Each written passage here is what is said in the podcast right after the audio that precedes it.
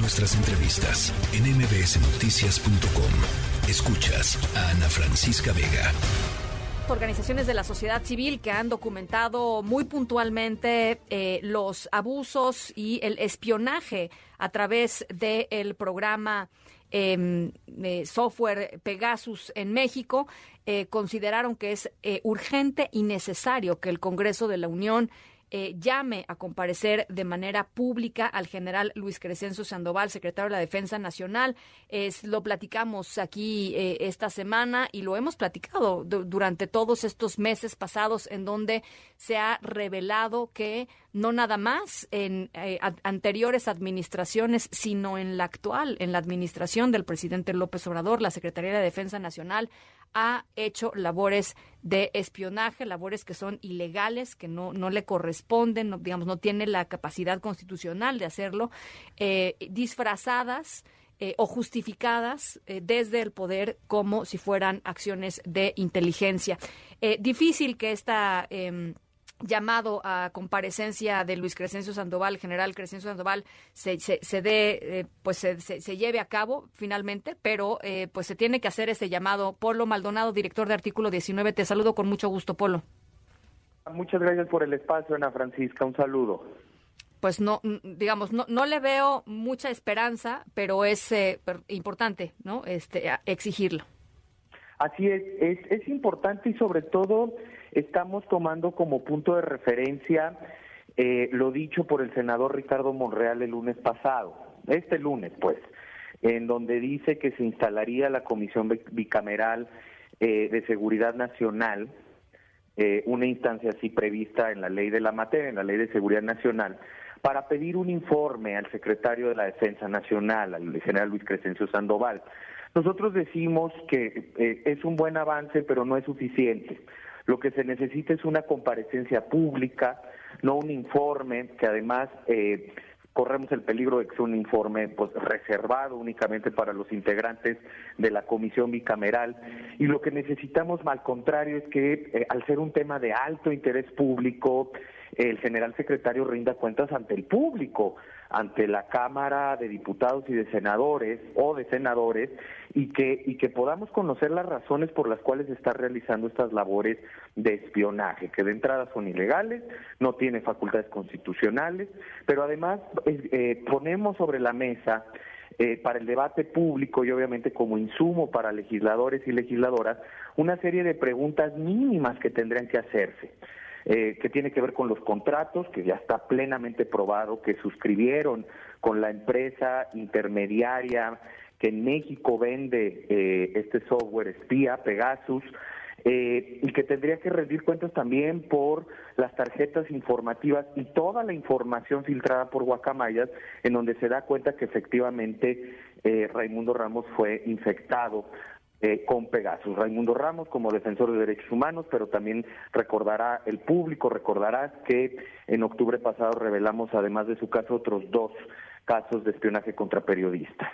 En uno de ellos Ricardo Rafael y el otro un periodista que decidió guardar el anonimato y que trabajaba en Animal Político.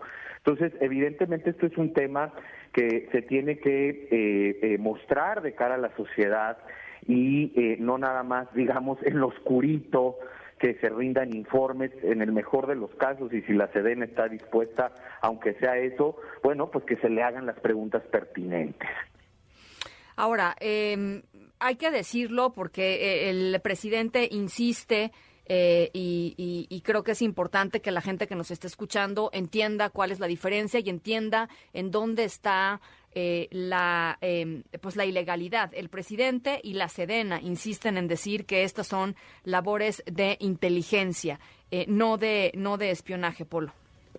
Mira, es una intervención de comunicaciones privadas y según la propia Constitución y las leyes secundarias, la única facultad para solicitar eso son las instancias de procuración de justicia civiles cuando se trata de civiles. Eh, en este caso, eh, no hay una investigación en curso, o por lo menos eso no se ha demostrado públicamente. La Sedena tendría que rendir cuentas eh, de, oficio, es decir, proactivamente, según la Ley General de Transparencia y subir a la Plataforma Nacional de Transparencia las solicitudes de eh, eh, eh, autoridades judiciales para poder intervenir comunicaciones. No existen tales y no existen porque no tienen esas facultades. Volvemos a lo mismo. Es decir, a ver, en dado caso que bajo una interpretación que, bueno, resultaría demasiado sesgada, ellos pudieran realizar estas intervenciones de comunicaciones a civiles, ¿dónde están eh, esas solicitudes a la autoridad judicial, que es la única competente y autorizada por la Constitución para habilitar eh, la intervención telefónica o las intervenciones de comunicaciones.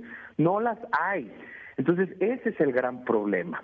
Y si a esto sumamos que se debe a la labor de defensa de derechos humanos de Raimundo Ramos y al ejercicio periodístico de las otras dos víctimas, todavía la situación es más grave y más lamentable, porque lo que más bien apunta es a que se busca desviar investigaciones, documentación sobre hechos de violaciones graves a derechos humanos cometidos por la propia Secretaría de la Defensa Nacional. Bueno.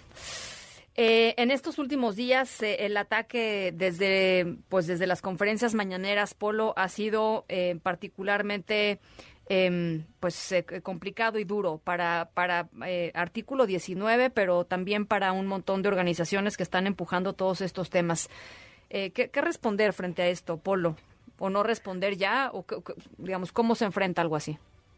Pues es lamentable porque eh, la evidencia está puesta sobre la mesa, es irrefutable, hay pruebas directas y, y, desafortunadamente ya no es algo nuevo y tampoco podemos esperar un cambio ya en el presidente ya a 15 meses de que termine su administración. Es poner ruido, es enmarañar el asunto y es ponerse él eh, como escudo de una institución que no está acostumbrada históricamente a rendir cuentas y que no está acostumbrada a someterse a controles democráticos como es el ejército. Entonces, nos parece lamentable que nos utilice a los mensajeros que estamos cumpliendo con nuestra función de comunicar y de defender derechos humanos y de denunciar estas cuestiones públicamente, pues para enredar el asunto. Eh, lo central es que se dé a conocer la información. Seguimos esperando. Eso que prometió el presidente el viernes en un intercambio, pues también muy lamentable que tuvo con la periodista Nayeli Roldán, y en donde pues exhibió que no tenía conocimiento de muchas cosas, pero dijo algo que no se ha cumplido, ¿no? Que eh, Jesús Ramírez Cuevas, el coordinador de comunicación social, iba a rendir un informe que a la fecha seguimos esperando. Bueno, pues eh, yo acompañaré, por supuesto, este tema em, hasta donde tope y te agradezco mucho, como siempre, Polo, em, pues eh, platicar con nosotros eh, esta tarde. Estamos, estamos en comunicación, seguimos. Claro que sí, Ana Francisca. Como siempre, muchas gracias por el espacio. Gracias, un abrazo. La tercera de MBS Noticias.